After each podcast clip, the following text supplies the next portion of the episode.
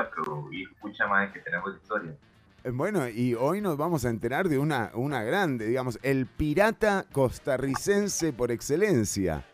Sí, el campeón del tráfico de, de obras arqueológicas en Costa Rica. eh, un señor que se llamaba. A ver, Leonardo. que no me equivoque porque se parece al nombre de un y no quiero, no, no quiero decir yo No, eh, nombres equivocados, perdón. no, por favor. Leonardo Patterson.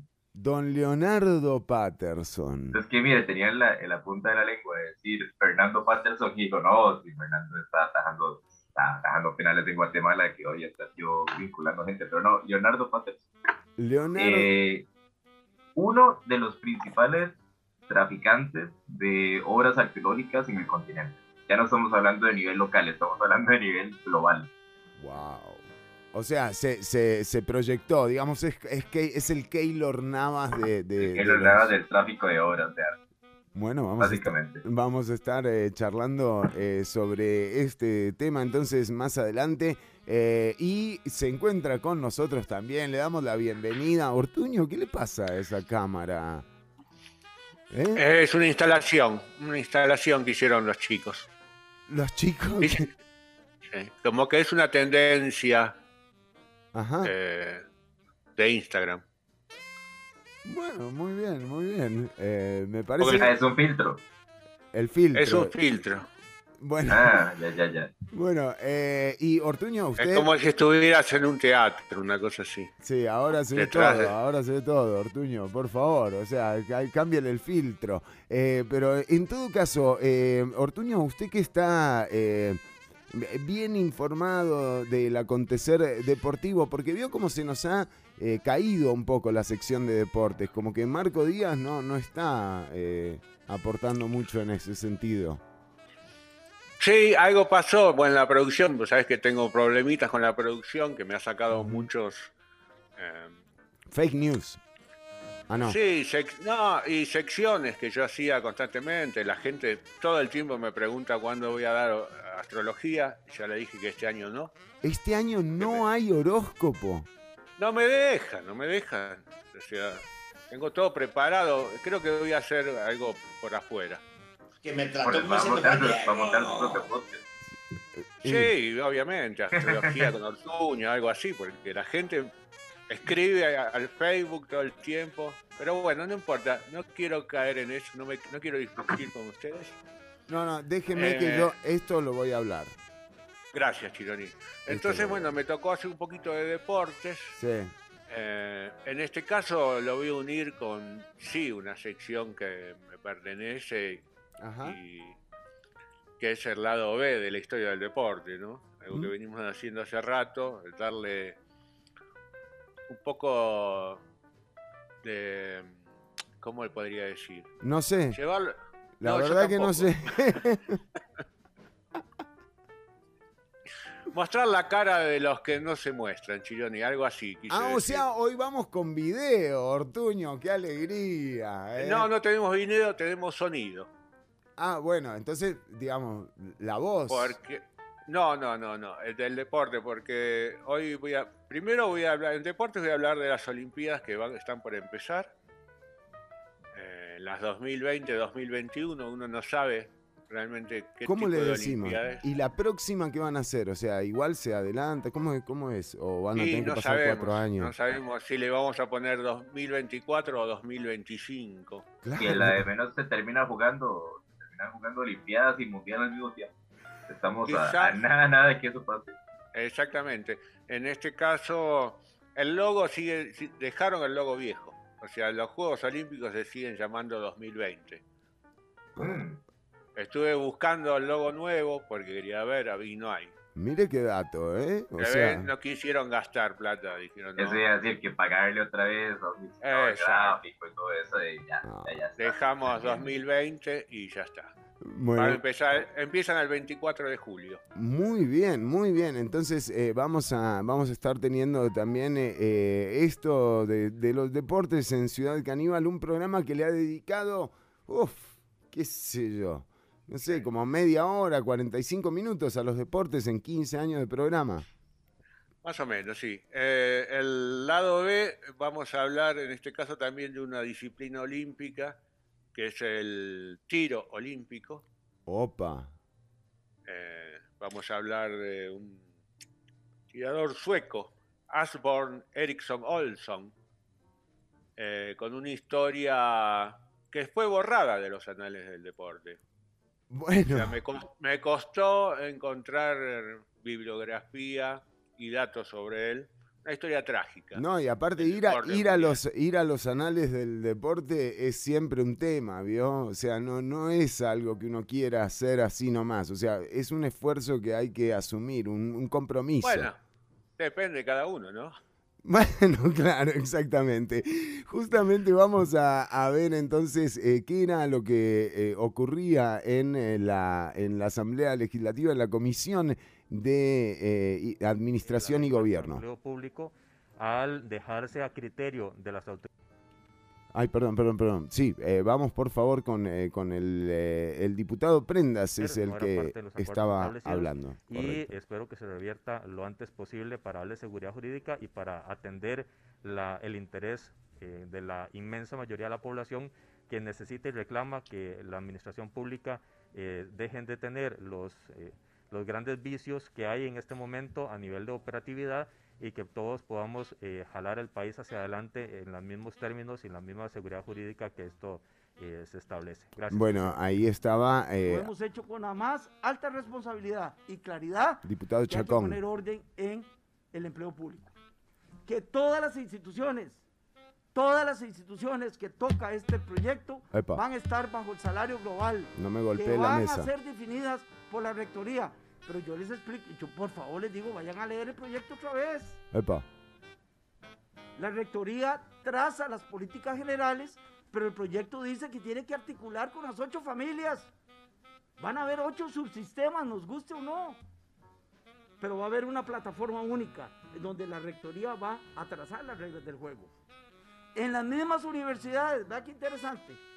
No es lo mismo el manual de puestos de la Universidad de Costa Rica que el manual de puesto de la UNED o el manual de bueno, puestos de la UNA. y era lo que decía el diputado. El sistema de empleo público de las instituciones de educación superior universitaria estatal compuesto de los estatutos orgánicos y normativa complementaria aprobada por sus propios órganos de autogobierno de conformidad a los artículos tales y tales.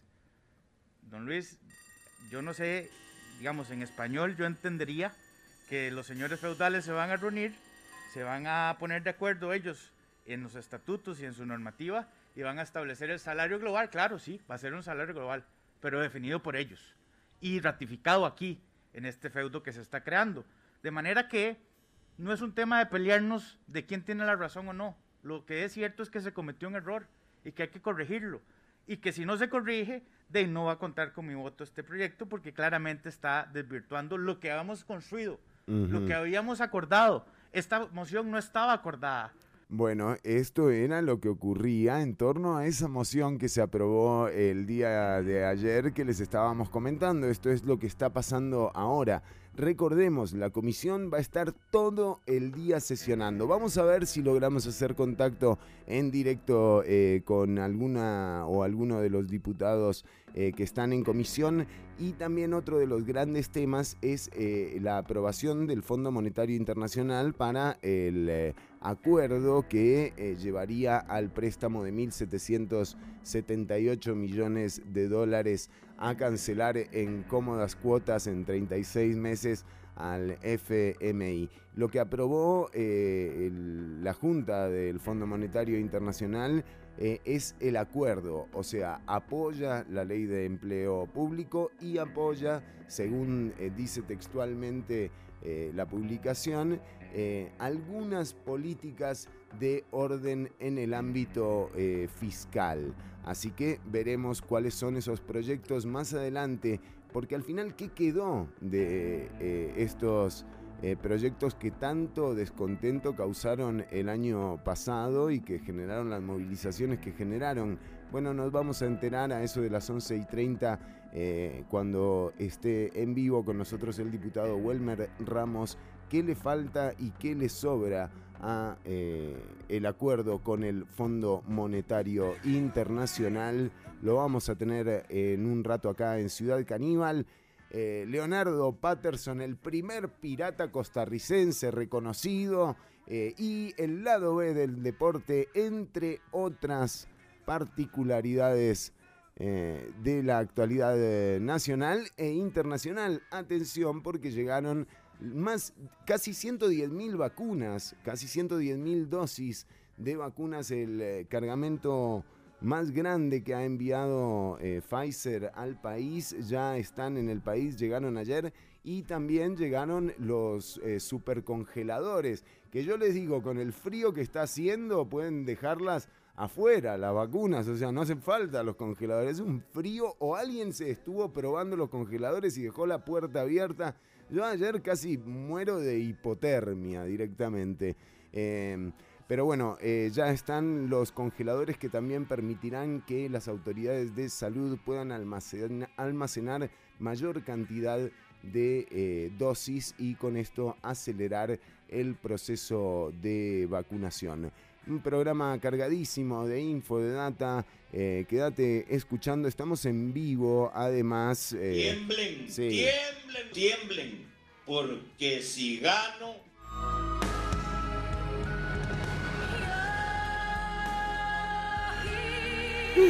Bueno, disfrútenlo porque tenemos un programa eh, entretenido por delante, concursos, buen humor, premios. Hoy vuelve todo, Ortuño. ¿Hoy vuelve? Hoy vuelve, pero todo, todo, todo, todo a Ciudad Caníbal. Así se lo digo. Eh.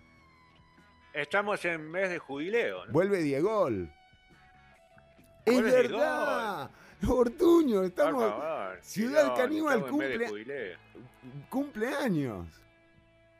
17, Chironi. 17 años, increíble. 17 años en esto, Ortuño. Lamentablemente teníamos organizado una fiesta así gigante, ¿no? Como es de, costumbre. Personas. Sí. ¿Y qué la vamos a hacer todos con barbijo? no, no, no, parece que no nos autorizan. Mucha gente saben que las fiestas de Ciudad Caníbal son un descontrol. Un descontrol total. Quería compartir algo pequeñito. Entonces, vamos a ver, vamos a ver qué es lo que hacemos. algo pequeñito vamos a hacer, quizás. Bueno, muy bien. Eh, ya les vamos a contar eh, de qué se trata. También estamos de mes de jubileo, 17 años eh, y un programa cargadísimo el que hemos preparado para el día de hoy. Esto es de Internet Come Over, un temazo. Podés seguir escuchando el programa, ahora vamos a cortar la emisión de video, pero podés seguir escuchando en los posts que eh, están eh, justamente en las publicaciones, tanto de Una Bulla en el perfil de Una Bulla, en eh, Ciudad Caníbal, en el perfil de Facebook, o también en Radio Nova CR online o en unabulla.com. Tenemos muchísimo más por delante. Acompañanos. Será apreciado.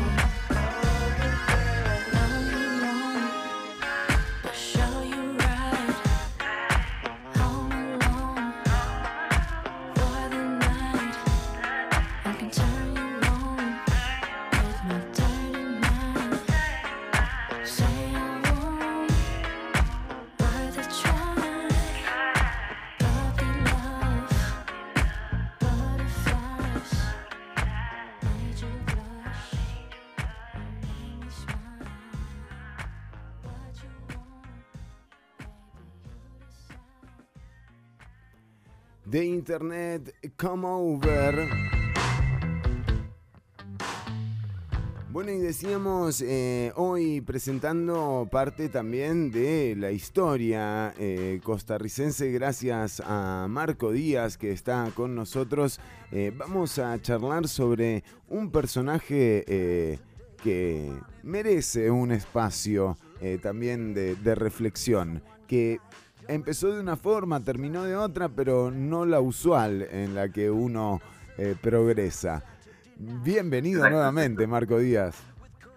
Eh, bueno, muchas gracias. Eh, hay que decir que el, contenido que traje el día de hoy viene un poco a raíz de un documental que se publicó, bueno, se publicó por Netflix. Aprovechamos para hacer la, la pausa a Netflix, a ver si algún momento se acercan por acá, que es un documental que se llama Made You Look, que trata un poco sobre la historia de la falta en el mundo de las artes y básicamente de cómo todo el mercado del arte es como una especie de gran mentira, por lo menos desde que aparecieron las vanguardias hace cerca de unos 100 años, eh, existen personas especializadas en mercadear arte y al darse cuenta de la cantidad de plata que mueve el arte, falsificar obras y, y dedicarse como a todo el negocio del mercado negro de las artes a nivel mundial. Entonces como que la cosa fue muy compartida y tal, y uno lo que se acuerda es como, igual nosotros tenemos una historia propia que no conocemos también relacionada con este mundo de, del mercado negro del arte y de las piezas arqueológicas y nada, quería recuperarlo un, poco. Bueno, hemos recuperado cada cosa que mire, recuperemos esto. Bueno, solo hace falta ver los candidatos de liberación, ¿verdad? Para qué hemos recuperado. Sí, habría que ver. Bueno, eh, Vamos a empezar con, un poco de, forma desordenada, como de, adelante para atrás. Eh, a ver, en el año 2008 entró a territorio alemán un señor que se llamaba eh, Leonardo Patterson con un gran cargamento de piezas arqueológicas en la valija. O sea, cuando fue al aeropuerto llevaba alrededor de una colección de más de mil piezas arqueológicas. Eh, llegó a Alemania, le empezaron todos los procesos judiciales. Ya se sabe que hay personas que cuando les van a empezar un proceso judicial buscan países más o menos seguros para, para o evitarlos o tener las de ganar en, los procesos judiciales. Y esa fue un poco la historia de, de, ¿De, don Leonardo. Sí, sí, sí. Ya venía con, con algunas cuantas demandas encima y lo que decido es como, bueno, además, Alemania... Además, además de las mil piezas arqueológicas, también las demandas son mías, dijo en el aeropuerto. Sí, sí, sí, sí, exacto, exacto. Em, a ver, estas mil piezas se suponía, estas mil piezas pertenecen primero a un montón de países. O sea, hay piezas que son ticas, hay piezas que son guatemaltecas, hay piezas mexicanas, hay piezas peruanas, hay piezas ecuatorianas, claramente eh, robadas, porque en todos estos países la posesión de piezas arqueológicas está prohibida. Ya sabemos, o sea, en Costa Rica uno no tiene derecho a decir, ay, se me perdió un maletín con unas águilas unas águilas de oro. Y... Recordemos el caso de la señora Fumero, ¿no? Con las eh, piezas eh, en su casa y el caso del ex diputado Víctor Hugo Víquez, ¿no? Que tenía, uy, uy, tenía unos metates. Tenía los metates ahí. Dijo, no, pero esto, esto yo lo uso para cocinar, o sea, no me jodan, pero no, parece que, que, sí eran piezas arqueológicas. Sí, entonces, eh, básicamente cualquier latinoamericano que tenga posesión más de mil piezas y no tenga un, o sea, y no pertenezca a un, a un, a una institución tipo un museo, una cosa así, que las ande para un evento puntual, eh, se sobreentiende que las tiene eh, de forma ilegal. Se las robó. Exacto. Eh, en el año 2015, de todos los procesos judiciales que tendieron al señor Patterson, se le dictaminó culpable únicamente de dos piezas, de dos cabezas olmecas. O sea, eh, la ley alemana le hizo juicio y dijeron, aquí hay una colección de más de mil piezas y lo declaró culpable de dos. Entonces, dos piezas nada más. Ajá, de, de dos cabezas olmecas Entonces, únicamente esas dos piezas no tiene acceso, pero el resto de su colección, que está decomisada, entre comillas, decomisada, porque en realidad no se la decomisaron, simplemente está en una especie de bodega en Múnich a la que él sigue teniendo acceso y que él todavía puede seguir manipulando.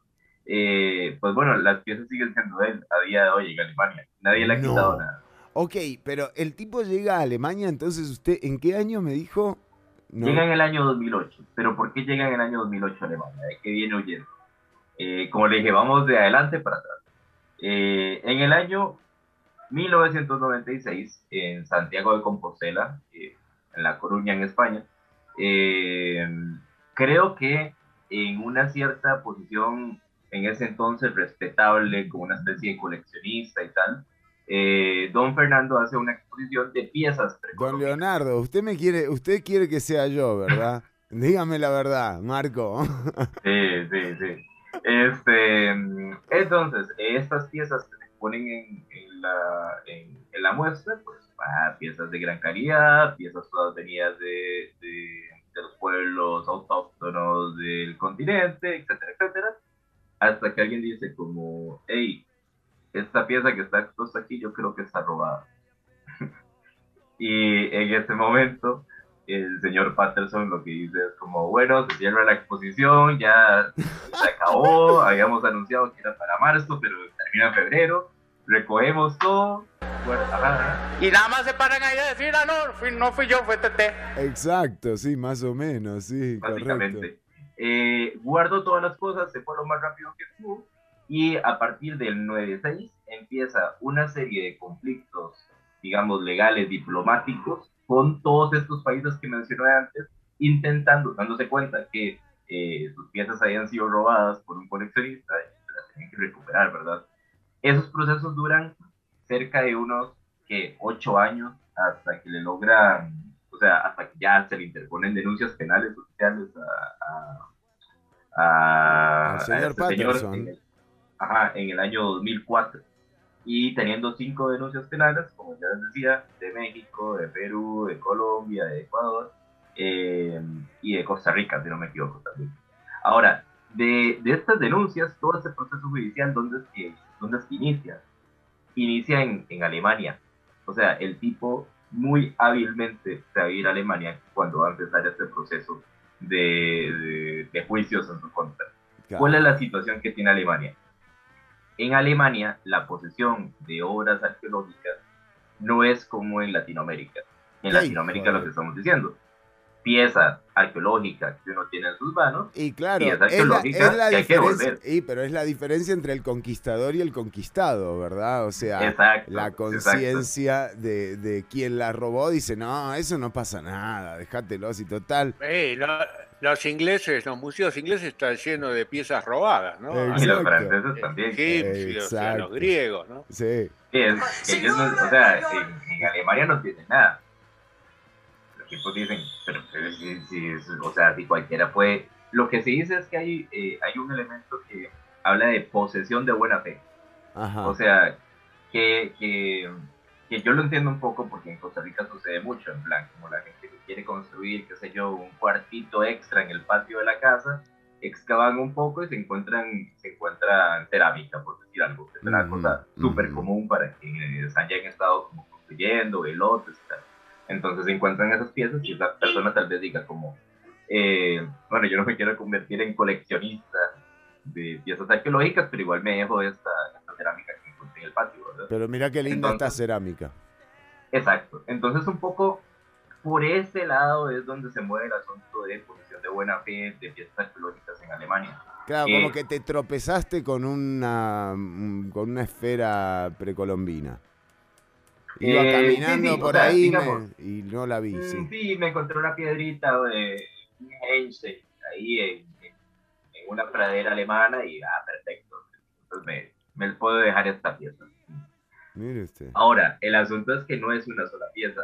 Son más de mil piezas. El tipo entró con un cargamento. Pero es que lo que usted no entiende, Marco, es que eh, Patterson no solo era de, de, buena fe, sino de mucha fe.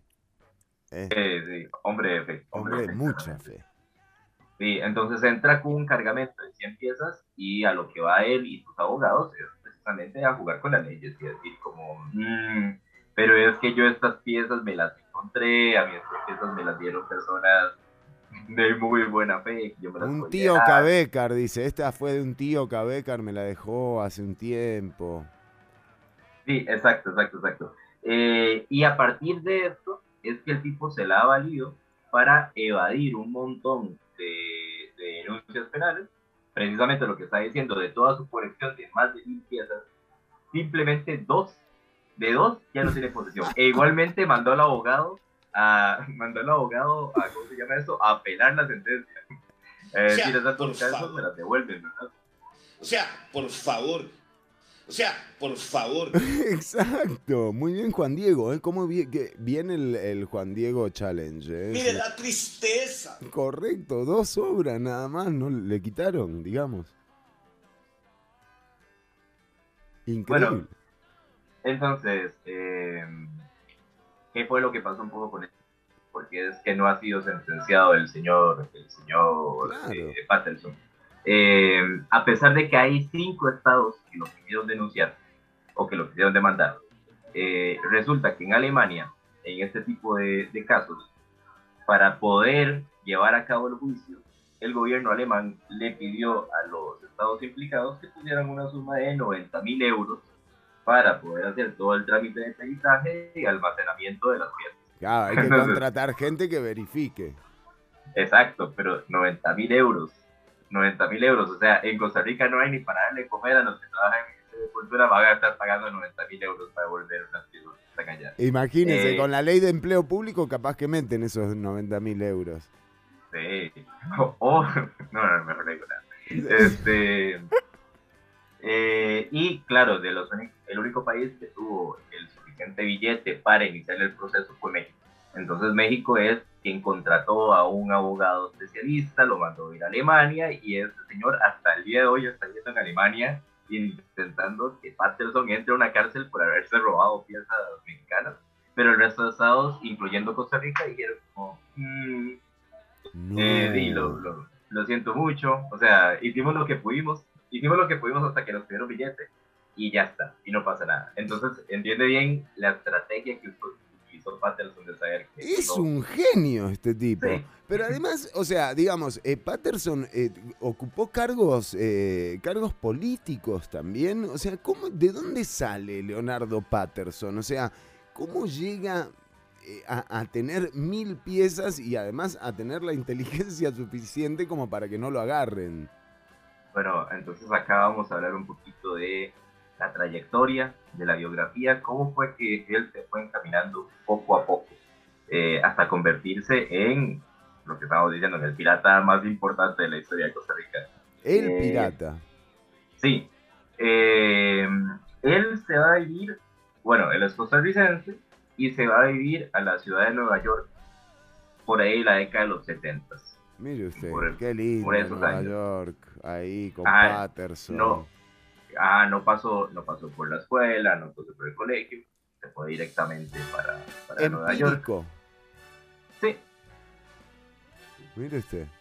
Ojo. No pasó por la aduana tampoco. bueno, eh, estando en Nueva York, eh, conoce, o sea, conoce a un, a un galerista de la ciudad que se llama Everett Rasiga eh, Everett Brasiga, uno de los principales traficantes de arte en, en, la ciudad de Nueva York. Y ojo, que traficar arte en Nueva York es jugar en primera división. Se conectó bien, Patterson. Sí, sí, sí, sí. O sea, es como llegar a, Europa. Yo siendo jugador de fútbol voy a Europa y me contrata el Real Madrid de entrada. Aunque ah. sea aguatero, pero entre una vez a la, institución. Muy eh, bien. Él, él llega a Nueva York y empieza a trabajar con, con Everett Clásica y ese señor le explica todo, le enseña todo lo que tiene que saber para poder decir. Eh, este señor Rásiga se hizo famoso porque robó un monumento maya eh, muy importante y un poco, bueno.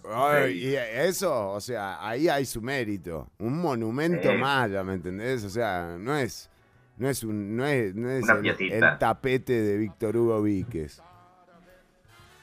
Ok, y a partir de acá es que empieza la trayectoria de Patterson y empieza a hacer una escalada que, no para, y no para hasta, el siglo XXI. A ver, en 1975 es condenado por fraude en Suiza. En 1984 es eh, denunciado por contrabando de especies. Porque le entra todo. En 1991, esto me encanta, eh, es denunciado por intentar estafar a unos compradores de arte diciéndoles que les iba a vender unas piezas de Salvador Dalí y eran unas piezas de, de cualquiera. es que le entra todo. Y obvio, a partir de esta trayectoria, en 1995 se convierte en consejero de Costa Rica ante la Organización de Naciones Unidas. ¿Cómo, cómo, cómo? A ver, para, para, para, para, para, un poco, para un poco. ¿Cómo? Eh, 1995 consigue un cargo estatal, convirtiéndose en consejero de Costa Rica ante la Organización de Naciones Unidas en el gobierno de Miguel Ángel Rodríguez. Miguel Ángel, mire, lo nombró a Patterson. Qué lindo, ¿eh? A ver quién está pasando. Hay un perifoneo en este momento.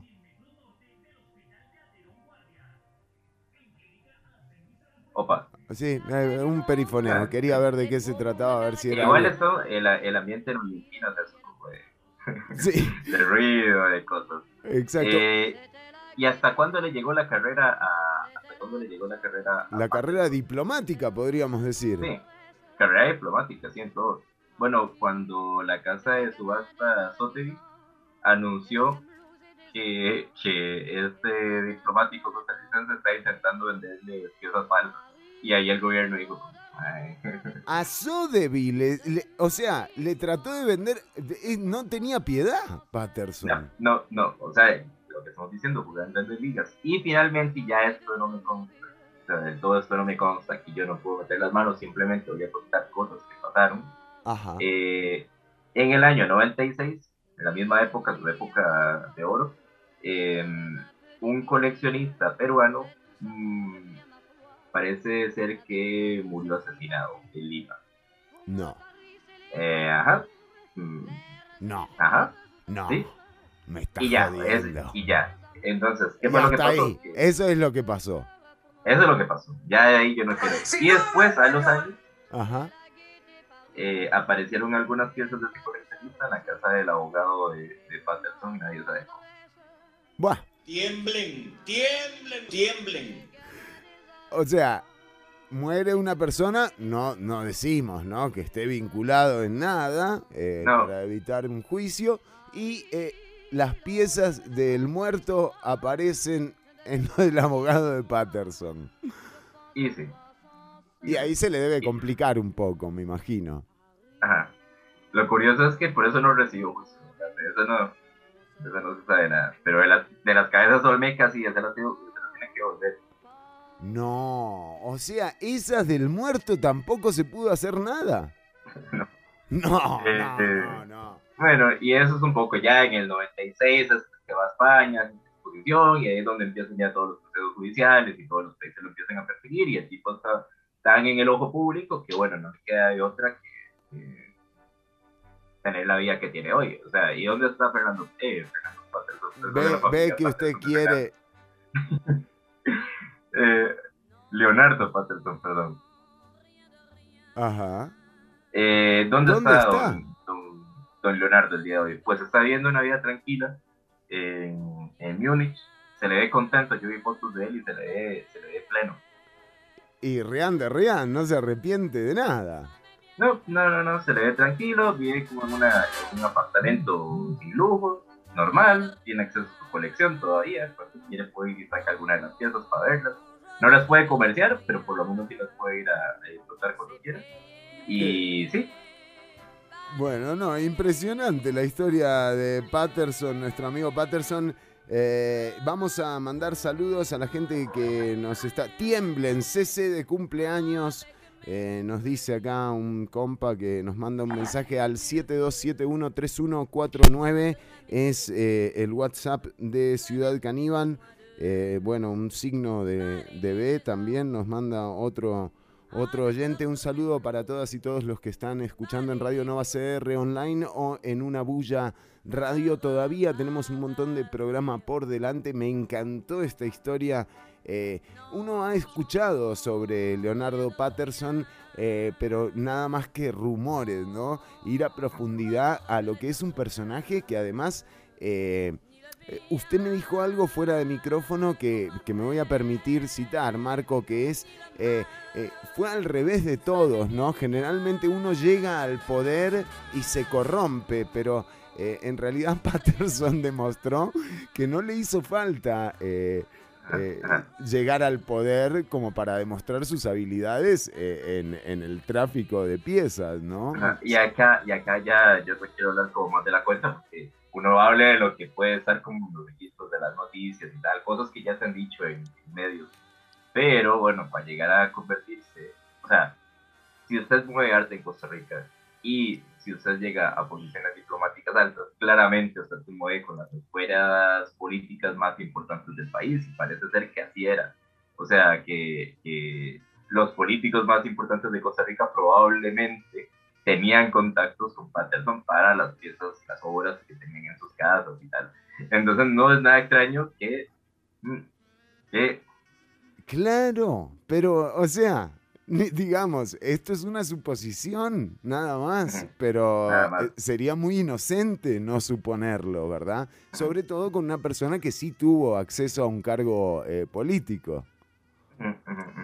Bueno, no, interesantísimo, Marco Díaz, como siempre, eh, le, agradezco. Me gustaría agregar un poquitito, siempre metiendo al bus, ¿no? Pero bueno, ya que estamos hablando de Patterson. Me gustaría recomendar una película justamente que se llama Patterson, es de Jean Jarmusch, del 2016, muy buena película. se relaciona con algo con el tema de... ah, no, no. Patterson, se llama Patterson. No, bueno, Arturo, pero bueno. Está bien, está bien, está bien. Y bueno, la parte de cine, pero hoy. Película. hoy tocaba. Película.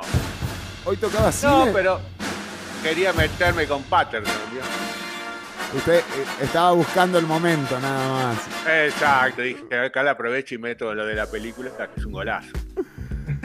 Ya venimos con más Ciudad Caníbal. Seguí escuchando los mensajes. Eh, nos los podés enviar al 72713149. Estamos en vivo. Son eh, las 10 con 45 minutos de la mañana.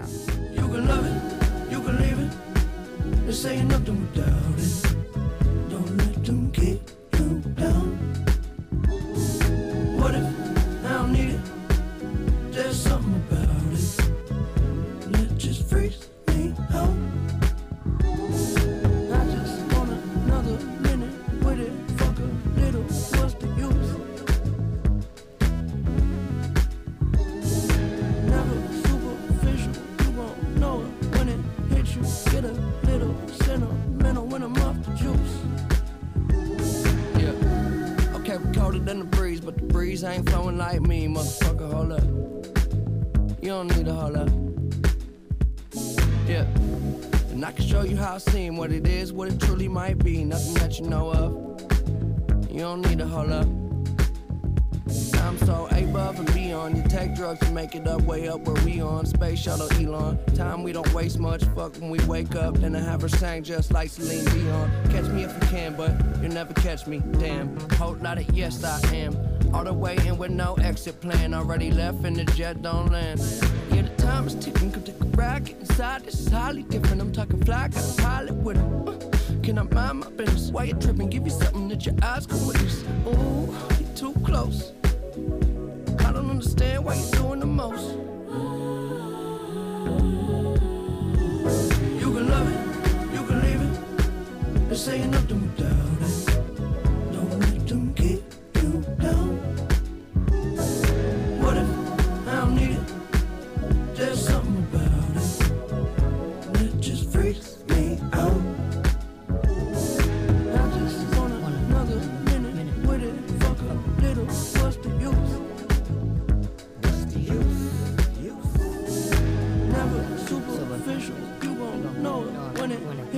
Get a little sentimental when I'm off the juice.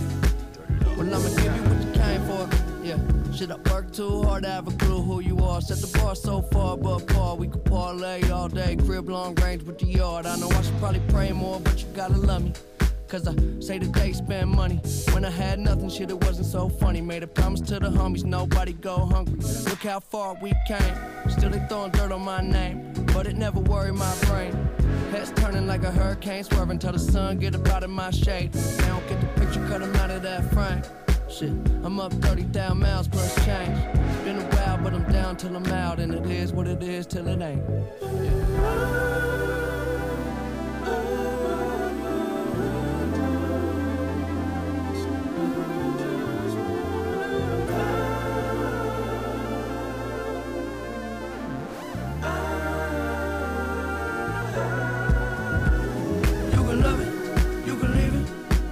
say nothing down.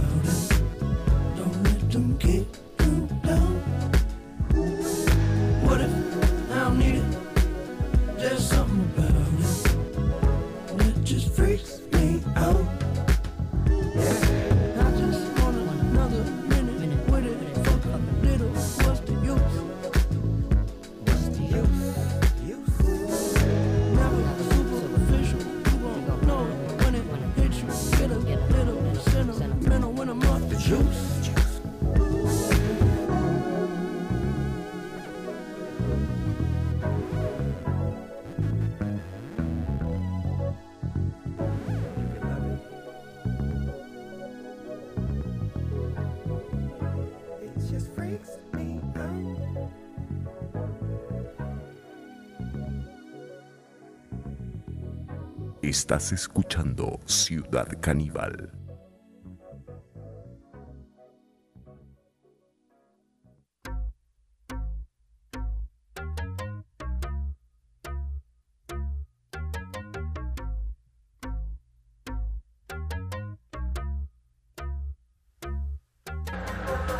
Y nada más se paran ahí a decir, ah, no, no fui yo, fue Tete.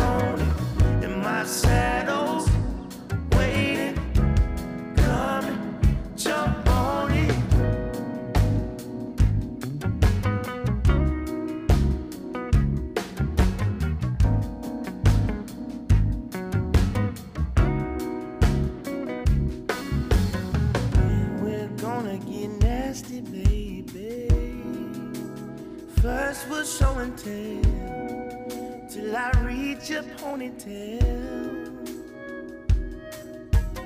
Look all over and through you, baby. until we reach the stream. You'll be on my jacket team. Want it, let's do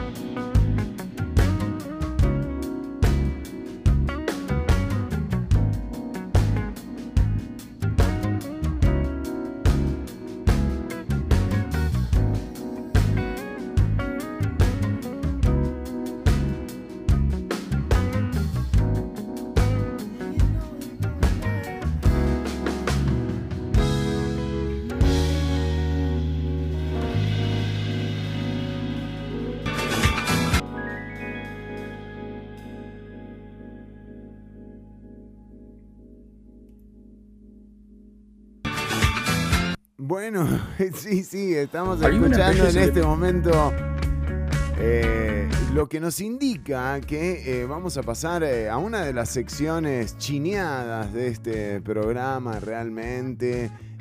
uno de, de los grandes cariños de Ciudad Caníbal, sin duda, recae en la sección deportiva y ante el abandono de, mm,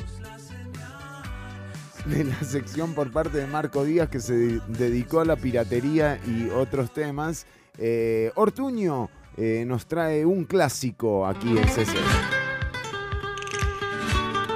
El lado B de los deportes. Ah, impresionante, Ortuño, eh, con presentación, con todo, eh, cómo lo están tratando. Ve, Yo le dije que iba a hablar. Esa presentación es vieja, Chile. Bueno, pero Esa es la presentación de Marco, no de la mía. Yo necesito algo más moderno. Pero bueno, hay lo que, es hoy, lo que hay. recién empezamos, está bien. Está bien. Bueno, pero hacer hoy, una buena presentación. hoy vamos eh, a las Olimpiadas. Además, eh, usted anunció al principio del programa, eh, siguen vigentes, ¿verdad? Tenemos Olimpiadas, Chironi. Eh, van a empezar, como lo dije antes, el 26 de julio. Sí, ¿qué pasó? ¿Se me está quedando? ¿Qué pasó? Ah, ¿estamos al aire, Chironi? Sí, Pensé estamos. que a- estaba hablando con usted. No, Ortuño, estamos, aire. estamos al aire, Ortuño. Chironi. Exactamente, Chironi empieza en los Juegos Olímpicos Tokio 2021. Como dijimos antes, empieza el 26 de julio. Si quiere le digo todos los deportes, esto es grandioso. Tengo todos los deportes que va a haber. A ver. 33. Te Trein- los digo uno por uno. No, no. Así hago tiempo, ¿eh? uno por uno. No, no, no. Pasemos mejor a.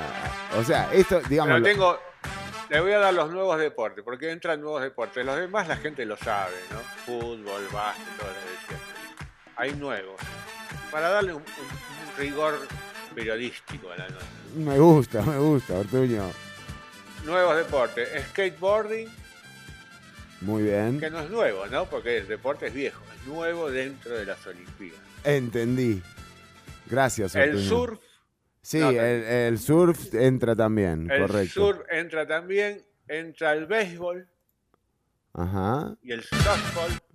ajá. entra escalada. Ese me gusta, ¿eh? Yo podría haber sido bueno en escalada, ¿Y qué pasó? pero bueno. no- y el tiempo no me dio. No y le entra. No, no me dio. Llovía mucho, no podía practicar. Entra el karate, nuevo deporte, Ajá. en dos disciplinas: kata y kumite. Kumite es combate, kata son eh, posiciones. chironi. Muy bien. O sea, para que los, los que nos gustan estos deportes nuevos, yo solo voy a ver los nuevos deportes. Los otros ya me aburrieron. Pero dígame una cosa, eh, Ortuño, eh, ¿por qué? Porque claro, cada cuatro años, ¿no? Eh, ya vi, el fútbol vi toda mi vida. Verlo en las Olimpiadas es lo mismo que Bueno, pero está el atletismo, está, o sea... Atletismo. y veo todo el tiempo. bueno, pero y dígame una cosa, eh, Ortuño... Me gusta el hockey sobre hierba. ¿Sobre? Ah, es hierba. otra modalidad. Es otra modalidad. Una modalidad legalized. Nueva, es una modalidad nueva. Eh, dígame una cosa, eh, Ortuño, porque nosotros venimos ya 17 años de programa, ahí nos mandaron felicitaciones por el WhatsApp 72713149. Eh, pueden mandarnos audios también. eh, y, eh, y- y digo yo, venimos ya pulseándola de los 17 años de programa que los últimos 16 eh, eh, venimos gestionando que se incorpore a las Olimpiadas eh, el, el pulso chino. Pulso chino. Sí, el pulso chino. No, ¿Vienen para el no 2000? No. Otra la- menos, en, menos en Japón. ¿Por qué? Japoneses con los chinos se llevan mal. chinos. Claro, no iban, va. jamás iban a entrar al pulso chino ni a palo. Tiemblen, tiemblen. Bueno, eh, es verdad, Ortuño. Eh, discúlpeme por la pregunta inocente que le acabo No, de hacer. no, porque lo- no, pero se gestionó. Todos los años gestionamos para que entre el pulso chino. Y no. Quizás en las, cuando hagan las Olimpiadas los chinos, Bueno, puede ser. ¿no? Oh, en eh, cualquier momento se lanzan, ¿no? Puf, y ya lo hicieron, me parece. Eh, eh, nos ¿Ya lo hicieron los sí, chinos? sí, me parece que nos quedamos atrás.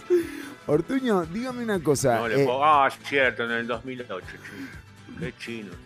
se- son unos adelantados, ¿vio? Eh, vamos en todo caso ahora a lo que nos compete, que es justamente esos deportistas que por una u otra razón eh, eh, las expectativas eh, superaron a la realidad. Exactamente, en este caso vamos a hablar de un caso, se podría decir trágico de alguna manera, No. que involucra a Asborn Eriksson Olsson, Ajá. nacido en sueco. Suecia. Sueco, nació en la ciudad de Kurina, en la provincia de Norrbotten, que es al norte de Suecia, Ajá. casi pegando con Noruega. Frío, Una mucho ciudad- frío ahí. Mucho frío, una ciudad minera por excelencia. De hecho, están por correr la ciudad porque se está hundiendo. Porque tienen la mina más profunda, una de las más profundas, 1600 metros. ¿Y se está hundiendo se la está- ciudad? Sí. La van a correr como unos 5 kilómetros. Wow. Bravo. Pero bueno, él nació ahí. Bravo eh, para las direcciones, ¿no? Es bravo.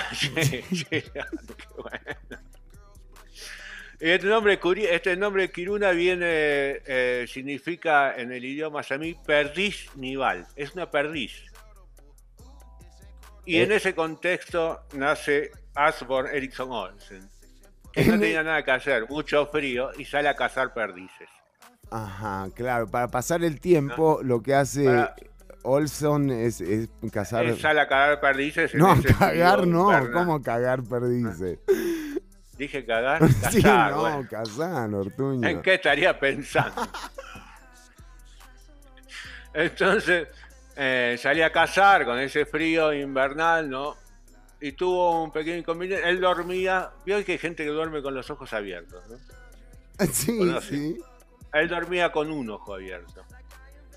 Entonces Oh. sale a cazar, pim, pum, pam, dice voy a descansar un Una rato, siesta. se queda dormido, Sí. se queda dormido en la siesta con el ojo abierto, se le congeló el ojo, Chironi, No. y pierde el ojo, pierde el ojo, de joven pierde el ojo. No. Entonces, sí, sí, Chironi. Entonces. Por eh, desconfiado, ¿qué pa- nada más. sí, Se podría entonces, ¿qué decir, digamos. Sí. ¿qué pasa? Eh, se hace un tirador de ojos abiertos. Él disparaba con los ojos, no, no cerraba el ojo para apuntar. Claro, claro. Era impresionante, porque tenía el ojo de vidrio, no le hacía falta. Claro. Entonces era un poco. No lo usaba, pero, pero cuando lo veía un- se impresionaba. Y daba un poco de impresión. Todos apuntaban con un ojo cerrado y él con los dos ojos abiertos, parecía una lechuza. Claro. Entonces intimidaba un poco a los, a los otros. Intimidaba un poco, pero era muy bueno. O sea, ganó algunos campeonatos, algunos torneos. eh, él se estaba preparando para entrar en las Olimpiadas, ¿no? Es- esa era su gran meta. ¿Y de qué año estamos hablando? Estamos, él quería entrar a las Olimpiadas eh, suecas, obviamente. Que se iban a dar, creo que en 1912. Sí, exactamente, en 1912, en Estocolmo. Mire usted. Entonces empieza a, practicar, él practica, había ganado algunos torneos, la gente de la comunidad muy contenta. Claro, porque una comunidad de la que no había salido, eh, digamos... Ningún deportista interesante, exactamente. Entonces, eh, eh, mire, con esta historia aparte me olvidé de comentarle. Sí. se genera un dicho popular. El dicho, un dicho sueco popular. Es un dicho sueco, la gente no sabe que es un dicho sueco, pero en realidad fue inventado por este señor. Ahora, ahora se va a enterar en la historia. Eh, este, este, sueco empieza a entrenar un poco más fuerte. Entonces en un descanso se saca el ojo de vidrio. sí, porque dice que los chicos le causó un poco de impresión, entonces eh, quería empezar a disparar con el parche, ¿no? Claro, claro, empezar a usar Sí, sí. Entonces se saca el ojo, lo pone en un vasito de vidrio en una mesita, se pone el parche, dispara al blanco y ¿qué pasa? No lo va a poder creer. ¿Qué? Explota el, explota el vaso donde estaba el ojo. ¿Cómo? ¿Pero cómo? A ver, o sea, eh, el tipo... Eh, el tipo, o sea, el tipo dispara para adelante. Sí. Y explota el, vaso que está con el ojo es Exacto, con el ojo. Vuelve a hacer lo mismo. ¡Pum! Revuelta el vaso con el ojo. Y él que se dio cuenta. Que donde ponía el ojo ponía la bala, Chilón. Que me trató como siendo Juan Diego. Que me trató como siendo Juan Diego. Entonces, entonces, ¿qué hace este señor? Empieza a poner el ojo detrás de la diana, detrás del blanco. Y tiraba para cualquier lado y siempre pegaba en el blanco. En el centro. Entonces, ¿qué es lo que hace? Empieza los torneos y les dice a los que arman los blancos, les da unos pesos, que le pongan, él se fabricó muchos ojos. Entonces pegaban el ojito en el centro y él ganaba los torneos sin mirar, hacía pum, pum, pum, siempre en el centro. Con los ojos cerrados, ya no era con los dos ojos, sino más bien con los dos ojos cerrados.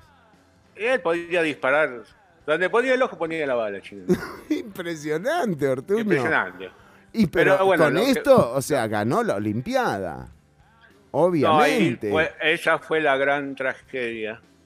La gran tragedia eh, que en los preparativos para las Olimpiadas, torneos que tenés que ganar para entrar, hace esta jugada con el señor que pone la diana, que aparentemente era el hermano de su contrincante. Lo cagó. Entonces él sin saber, él, le decía que era de buena suerte. Entonces él, en vez de poner el ojito atrás de la diana, se lo guarda en el bolsillo. ¡No! Chironi, balazo. No puede ser. Tenía la mano en el bolsillo, le sacó una mano. No, no, no. Y pero tenemos este el momento en el Está grabado, Chironi. No me diga, Ortuño. Me mandaron, me mandaron la grabación desde Suecia. Hay un museo de uh, esto. No, uh, pero le pegó dos tiros, Ortuño. Y porque le había errado el blanco, dije yo, disparo de vuelta, dijo. No, a ver, ponémelo de nuevo. Uh, mira cómo cae. Eh, bueno, obviamente a partir de esto, la carrera de Ericsson Olsen cae en picada, ¿no? y, bueno, la, historia termina Pero lo culpan por, Termina muy mal. termina muy peor que esto, o sea, mató al hermano del contrincante. ¿Cómo terminó esa, esa contienda? No, no lo mató, le sacó una mano. Y bueno, él después ah, cae en desgracia. Sí, sí, no, le sacó Menos una mano. mal. Cae en desgracia, eh, se dedica un poco al alcohol y a las drogas. Bueno, creo que un día sale a casa, dicen las... Eh, las historias que un día sale a cazar, él medio así tomado, se saca el ojo y se lo pone en el bolsillito de la camisa. Y dispara y se suicida prácticamente. No, no. La bala le pega en el medio del corazón, Chironi. Se encuentran tirado. lo encuentran tirado en el bosque de Suecia con un tiro en el corazón que él mismo, sin saber... Tristísimo. Sí, me, me, emociono, me emociono. Usted sabe, ¿no? Lo que es contar estas cosas para mí es muy fuerte. Es tristísimo. Porque yo me agarro con una empatía con la gente que estudio sus historias, ¿no? La familia me mandó todo esto. Ese, esos disparos me los mandó la familia. Y dígame, eh, eh, el ojo de el ojo de, de, Olson, eh, se, preserva en, algún lugar? ¿Hay algún, hay algún día de, de, de, Olson? La familia, la familia guarda, porque él fabricó, obviamente él fabricó muchos ojos para las competencias, ¿no? Tenía como alrededor de 50, 60, cada tanto hacía. Bueno, por lo menos por lo menos se quedaron con los ojos, ¿no? Y con este recuerdo. Se quedaron con los ojos y con algo que quedó para el, o sea, quedó para el mundo que es el dicho, donde pongo el ojo pongo la bala, chico. Impresionante. fue lo, impresionante esa frase. Yo digo que lo cerremos así, con un recuerdo lindo, ¿no? Sí, mejor, mejor recordarlo así a Erickson Olson como el creador de una frase que nos, nos alegra la vida. No sé por qué saltaron los Backstreet Boys, pero bueno. Eh, Tendría que haber puesto ABBA, Claro, eh, pero se ve que no, no, no lo tiene. El, chico este es nuevo.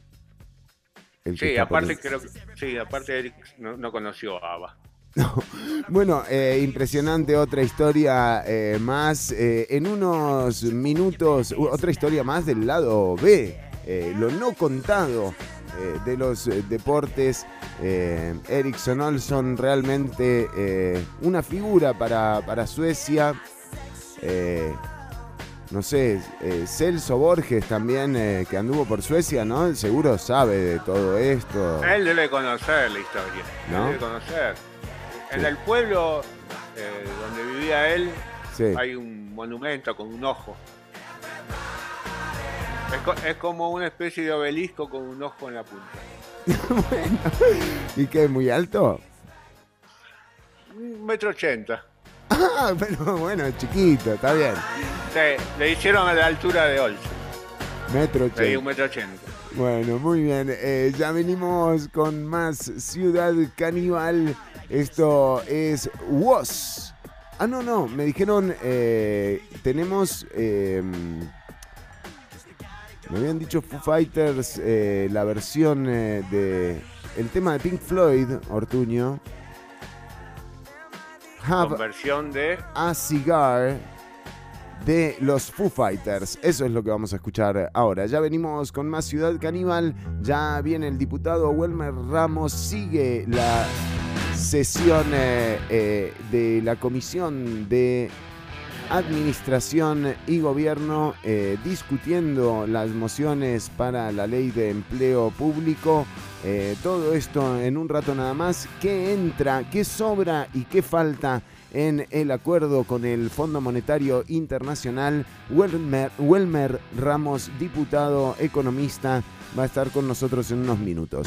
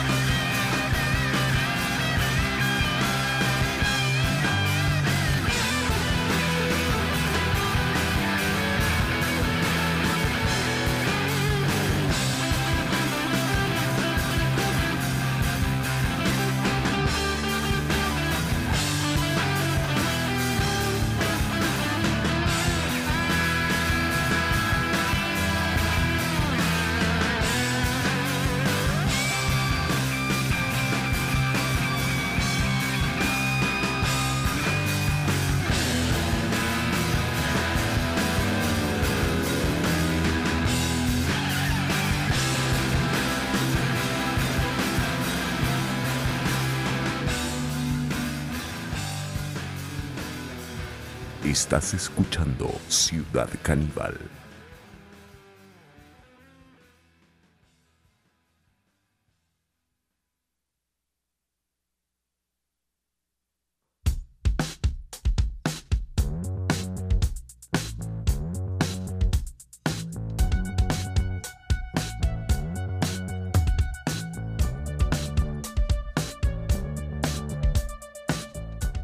Ya venimos con más Ciudad Caníbal. Recordá que eh, podés escuchar este episodio y anteriores a través de Spotify. Ahí está el podcast de Ciudad Caníbal. Esto que viene ahora es King Krull. A Lizard State.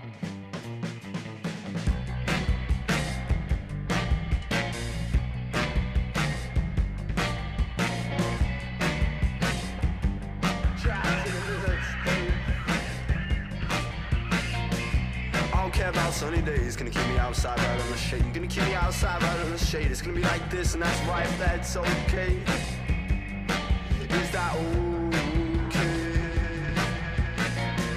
Myself PT is lying to me, and I'm tired of the shit you cause fucking bitch. You don't know when to stop. You're of fat bitches, motherfucking fat bitches. Ah, why don't it be trapped in the black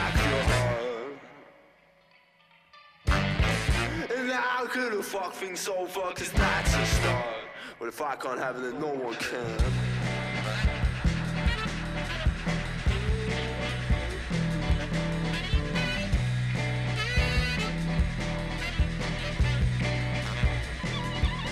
Oh baby what am I to do?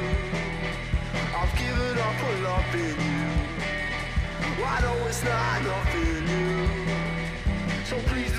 ask you to. Please do I want you It's just not fair,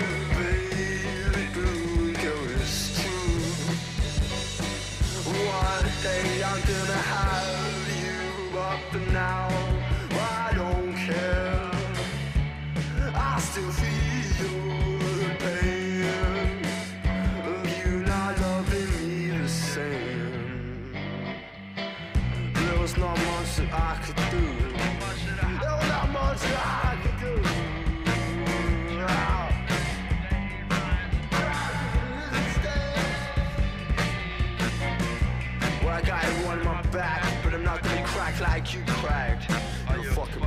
boy. Whoa, whoa, sipping up on my own pie. You got no legs, getting in my high.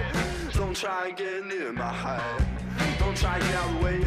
I see what you gotta say. I ain't going to stay if that's okay, if that's not okay. So gonna what's okay. I don't wanna be trapped in the black And now I'm gonna make it clear and girl, I'll tear you apart. From the inside to the out.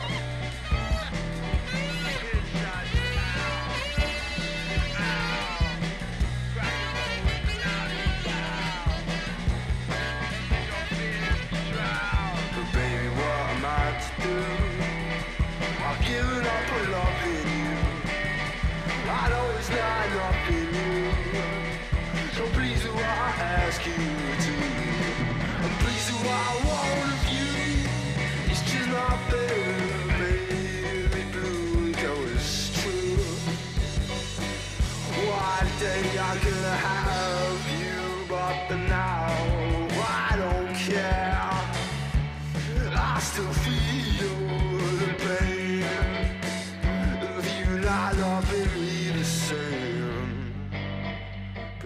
Girls are supposed to do. Yeah, I was so up in loving you. And girl, believe me, this is something new. Cause all I will do is go whatever I have to do.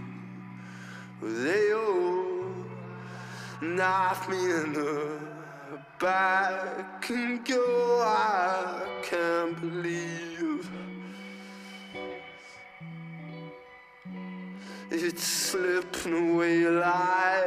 Estás escuchando Ciudad Caníbal.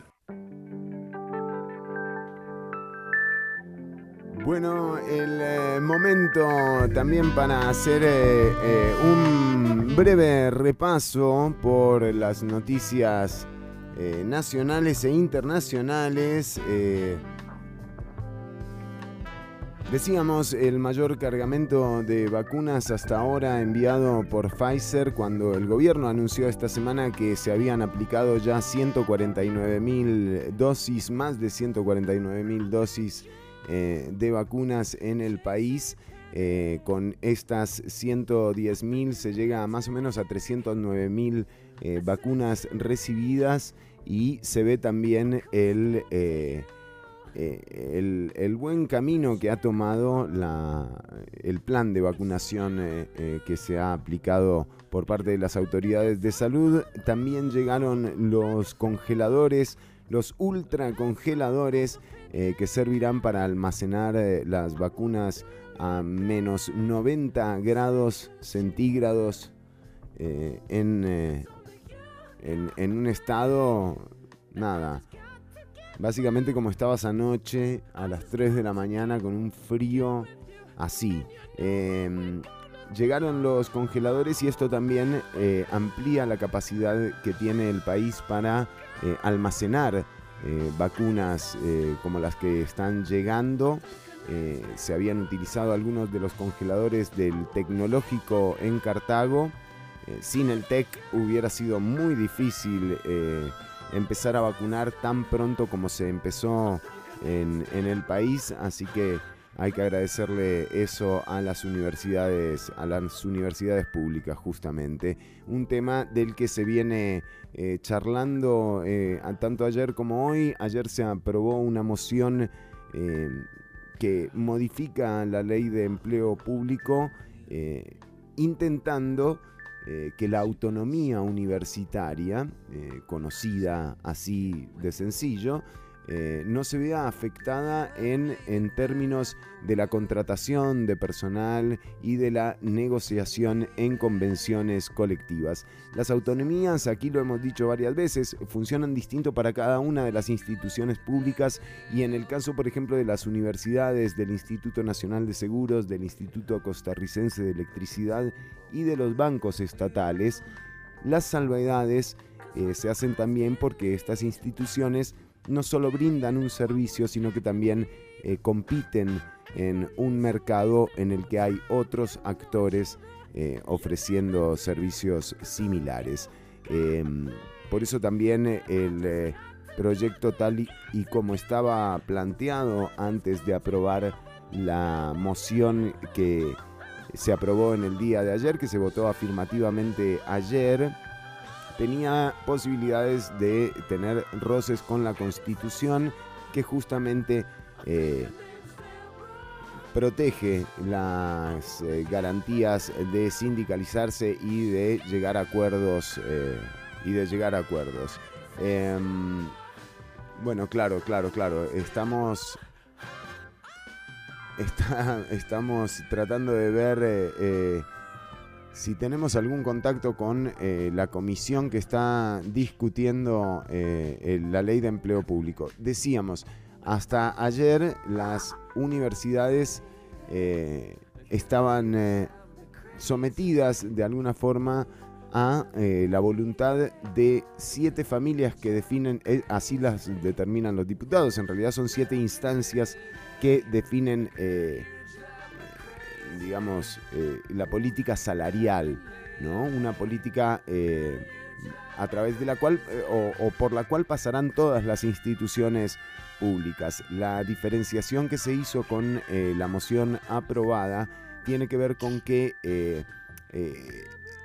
lo que se proponga va a venir desde las universidades y desde las instituciones que gozan de la autonomía y los límites de lo que se discuta en esas convenciones los va a poner el jerarca eh, de la institución. Así que eh, pareciera, digamos, eh, siguen incluidas las universidades en, la ley de empleo público. Eh, no es que las excluyeron, hay un artículo de exclusiones que contempla las instituciones que se excluyen. En este artículo no están las universidades. Pero están parados de ñaus en la comisión. Vamos a escuchar qué es lo que pasa en este momento. Ronda 137, si bien había un espíritu compartido en eh, sobre la, misma, comisión de no, gobierno eh, y no administración era la- la- está la- hablando, tomando la palabra la diputada Nielsen Pérez del eh, partido Acción Ciudadana. Eh, ya se ha acordado que en el día de hoy, todo el día esté sesionando la Comisión de Gobierno y Administración con el fin de quemar eh, las casi más de 700 mociones eh, que están presentadas eh, para modificar el proyecto. Esto es lo que está pasando en la actualidad eh, legislativa y, eh, y en el país puntual, puntualmente eh, también se ha culpado a los diputados y las diputadas que apoyaron la moción de acceder, de, o sea, de aceptar el lobby de las universidades. Creo que es eh, absurdo comparar el trabajo de las universidades con el lobby empresarial que tienen eh, las, eh, eh, justamente las cámaras empresariales en la Asamblea Legislativa defendiendo sus intereses y aquí hay un mandato constitucional que define que la acción justamente de los jerarcas de las instituciones públicas es proteger el funcionamiento y, y la armonía y el buen trabajo institucional. Claro, con todos sus problemas y con todos sus defectos, ¿no? Pero em, darle una buchaca al poder político para que defina puestos en las universidades eh, me parece que hubiera sido mucho más, mucho más peligroso que eh, lo que se aprobó ayer en la Comisión de Gobierno y Administración. Eh, digamos que la vacuna de la autonomía la llevó Villalta ayer eh, a la Comisión eh, de Gobierno y Administración. Veremos porque todavía faltan muchas mociones que aprobar, todavía falta la discusión en plenario, así que todavía es muy temprano como para hacer un balance de cómo queda el proyecto, ¿no? O para celebrar eh, una, una, una moción aprobada. Esto está en desarrollo y hay que estar atentas y atentos porque también el, el anuncio del FMI que apoya el acuerdo eh, es en torno a estas leyes que se van a discutir en la Asamblea Legislativa. El FMI dice que aprueba, pero aquí los que tienen que aprobar eh, los proyectos son las diputadas y los diputados. Eh, todavía no está todo dicho. El, digamos, el FMI dijo misa, pero vamos a ver quiénes van a, a esa, a esa misa. Bueno, Qué bien que cerró Chironi. Qué bárbaro. Noticias del mundo, Chironi. Tengo noti- nos llegan noticias del mundo. Chironi. gracias. Dígame. Un magnate japonés, lo digo ahora porque hay que apurarse. Te quedan 11 días si querés viajar gratis a la luna Opa. para, anot- para anotarte porque un magnate japonés pagó 8 pasajes gratis para que artistas lo acompañen. Qué boludo, eran gratis. Y los pagó. Ay, me tiene loco, chico. No, claro. Él se los da gratis, me expliqué mal. Discúlpeme. Entonces, no, no, gracias. Estuvo bien, estuvo bien. Pero La gente por ahí entiende mal. Bueno, y- Entonces, un magnate japonés busca ocho personas que- que quieran. Sí, perdón, no quiero interrumpirlo más. Generalmente soy yo el que entiende Sí. mal, pero no, no lo echemos. Sí, adelante, Ortuño. Bueno, este viaje se va a hacer eh, en el 2023, Chironi. Tenés que escribirte antes del 14 de marzo. La evaluación inicial se llevará a cabo el, antes del 21 de marzo. Porque ya te tenés que poner a entrenar, ¿no? Si ganás. Claro. Y acá en 2023 te tenés que poner en forma. El multimillonario se llama Yusako Maezawa. Yusako Maezawa. Maezawa, ¿eh? tiene- es mag- magnate de la moda en línea. Ocho, ocho pasajes a la luna, gratarola, así que anotate. Exacto. Claro, el tipo se debe sentir solo. Dice, ¿para qué me voy a comprar yo? ¿Qué hago yo en un viaje a la luna yo solo?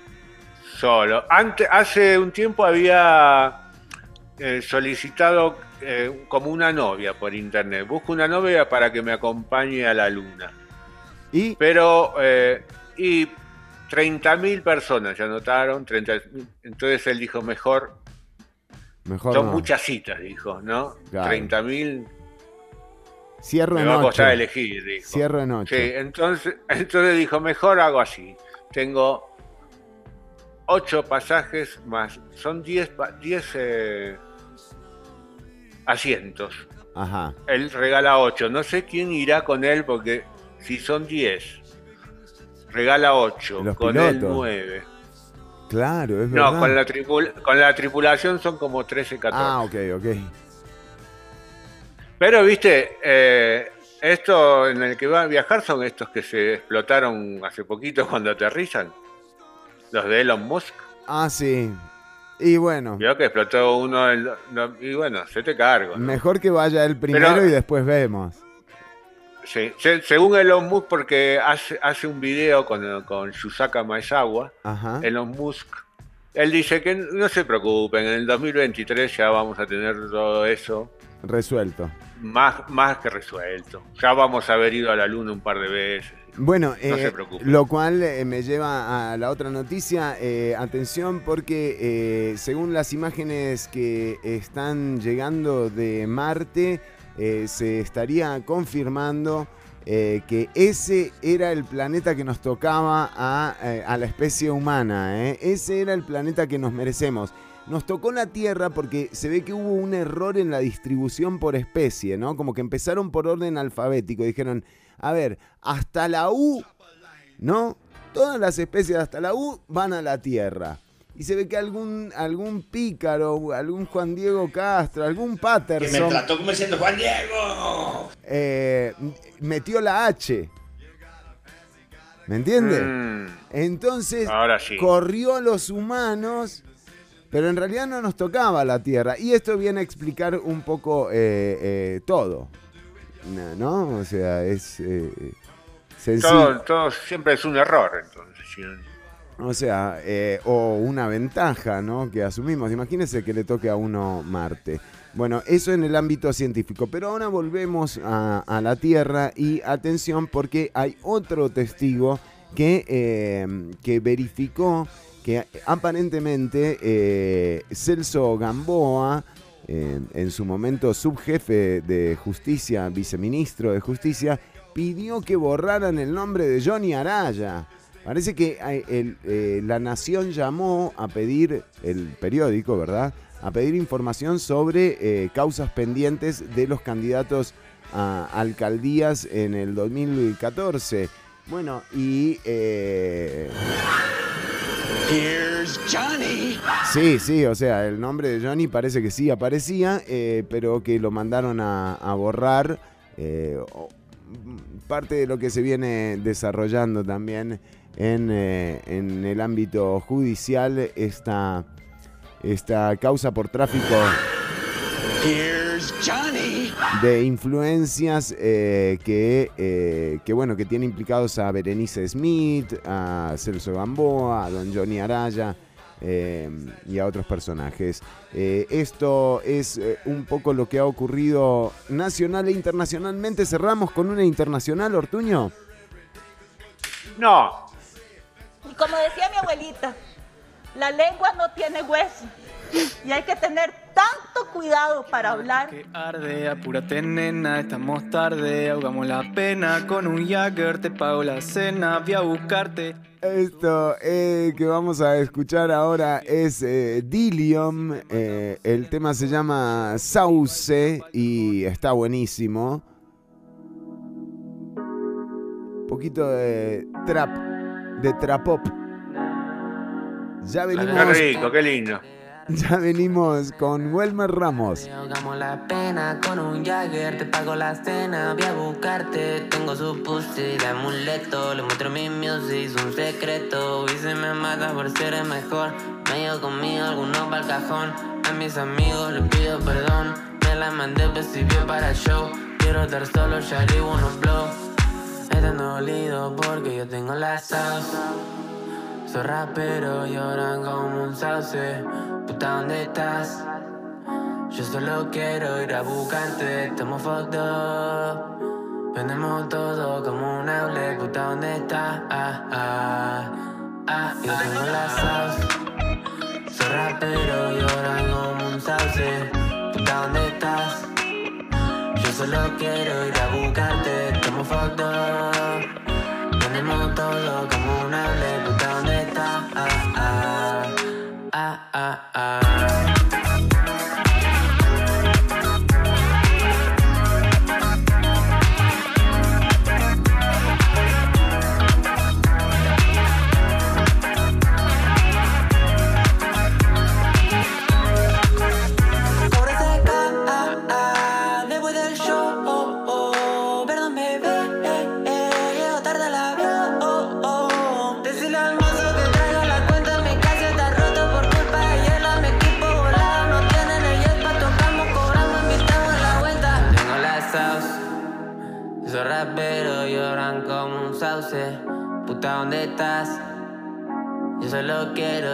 Buscarte, estamos fucked up.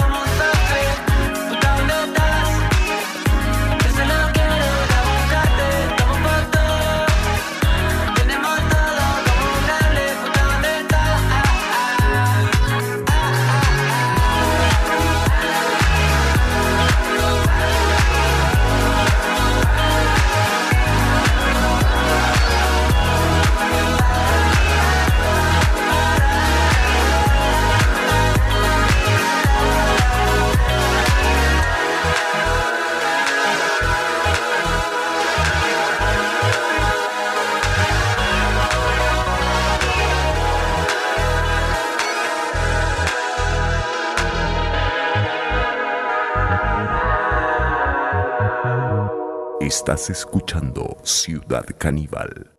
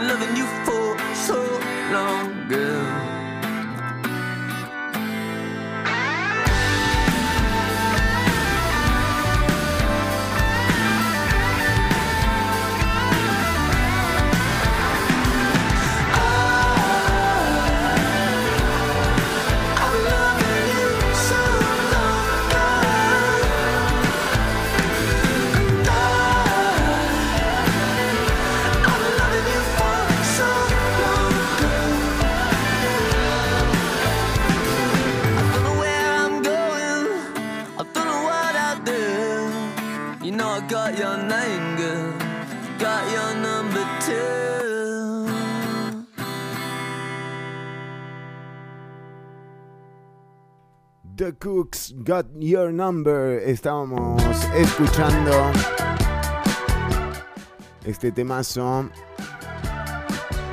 Esto es Cage the Elephant, también eh, un tema relativamente nuevo. eh, Social Cues.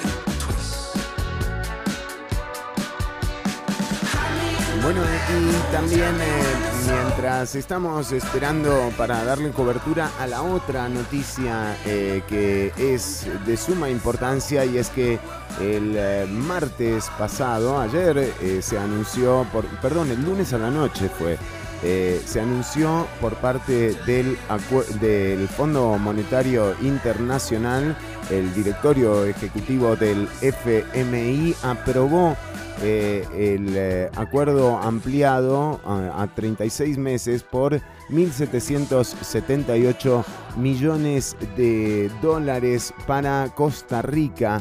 Eh, este, este asunto que es una... eh, un, hecho que venimos cubriendo desde el año pasado eh, eh, ha justamente transcurrido por etapas eh, que son, bueno, la presentación eh, a la opinión pública de aquellos proyectos eh, que incluían también, por ejemplo, los, los proyectos de, cobro de impuesto a las transacciones bancarias, también había algo con los salarios por encima de los 800 mil colones, casas de lujo y eh, bueno, y un par de proyectos más que andaban por ahí. Luego del diálogo nacional, del tan convocado diálogo nacional, eh, bueno, no, eh, no sabemos o no nos queda muy claro a la opinión pública qué es lo que quedó de esos proyectos y qué es lo que finalmente eh, o cuál es el acuerdo que aprueba el FMI. Para charlar sobre este tema se encuentra con nosotros el diputado y economista don Wilmer Ramos, a quien le agradecemos el tiempo porque, eh, porque bueno, hoy eh, la jornada en, en la Asamblea eh, se limita prácticamente o, el foco está concentrado en la Comisión de Gobierno y Administración, pero esto del FMI también está ocurriendo. Don Welmer, bienvenido a Ciudad Caníbal. Muchas gracias, don Fernando. Eh, es un gusto estar también con su audiencia. Sí, efectivamente se está planteando un programa de ajuste con el Fondo Monetario que tiene varios proyectos. Eh, son proyectos y como proyectos hay, son modificables. Eh, uno puede estar a favor o en contra de llegar a un acuerdo con el fondo. Lo que sí tiene que estar de acuerdo es que hay que tomar medidas drásticas en una situación de, de la peor crisis que ha vivido o que vive Costa Rica en, en los últimos 100 años. Y, y se nos cayó la que es la, la actividad económica. El Estado costarricense tiene la responsabilidad de la solidaridad con medio millón o más de personas que perdieron el empleo y de pymes que perdieron también las fuentes de ingresos.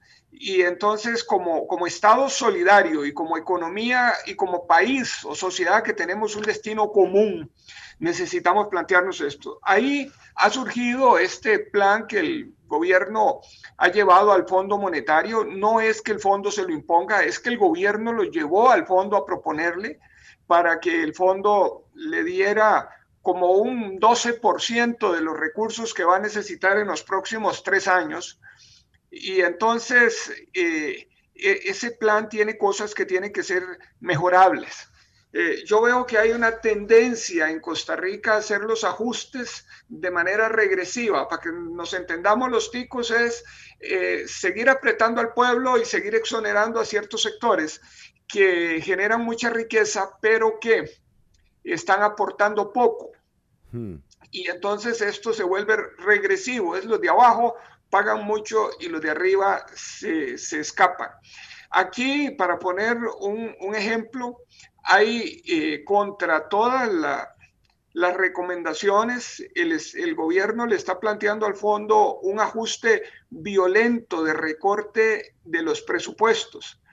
Y entonces cuando se recorta la inversión pública o se recortan los programas de ayuda social para los ciudadanos en medio de una situación en que el sector privado también está disminuyendo los gastos y estamos en recesión, entonces la recesión se hace más grande y eso hay que decirlo y hay que decirlo así como, como tiene que ser. La economía es mucho más que la contabilidad. Si economía fuera contabilidad, entonces todo el mundo fuera economista.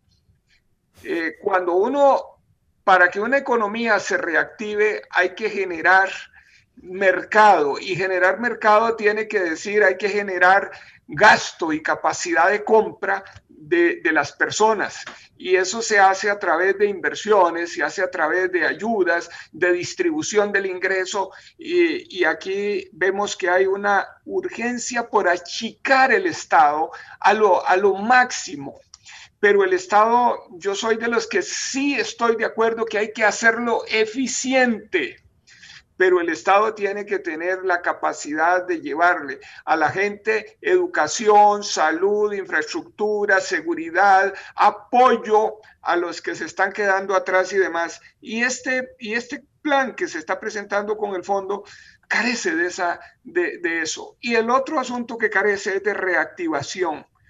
Yo no veo medidas de reactivación económica. ¿Qué hacer nosotros? Con esas 500 mil personas que perdieron el empleo, pero que deben la casa, o que tienen un crédito personal, o que tienen, eh, o que deben el vehículo, y que perdieron totalmente los ingresos. Hay que buscar cómo se les refinancian las cosas a largo plazo. No está metido en este plan del fondo medidas de reactivación, y eso yo lo lamento. Ahora, dentro del paquete de medidas, que es la pregunta concreta suya, bueno, hay uno que le llaman renta global, que no tiene nada de renta global, sino que es renta para las personas físicas que tienen diferentes actividades productivas. Pero no hay una renta global en el sentido de lo que tiene que haber para todos. Renta global es sume todas las ganancias de una persona o de una empresa y después póngales una tasa de impuesto a todo, porque en Costa Rica eso no es así. En Costa Rica, si usted se gana la plata en intereses, paga un, impuesto, una tasa diferente que si se la gana en una actividad empresarial o si se la gana en una cooperativa, etcétera. Entonces, eso no es renta global, eh, pero también tiene algunas cosas en las que uno no podría estar de acuerdo, que es que disminuye el monto en que un empleado comienza a tributar. Pero eh, tenía, y ya se le quitó al proyecto, una situación que a una empresa grande se le disminuía el monto que debía tributar del 30 al 27. Bueno, ah, gracias a Dios eso se, se quitó.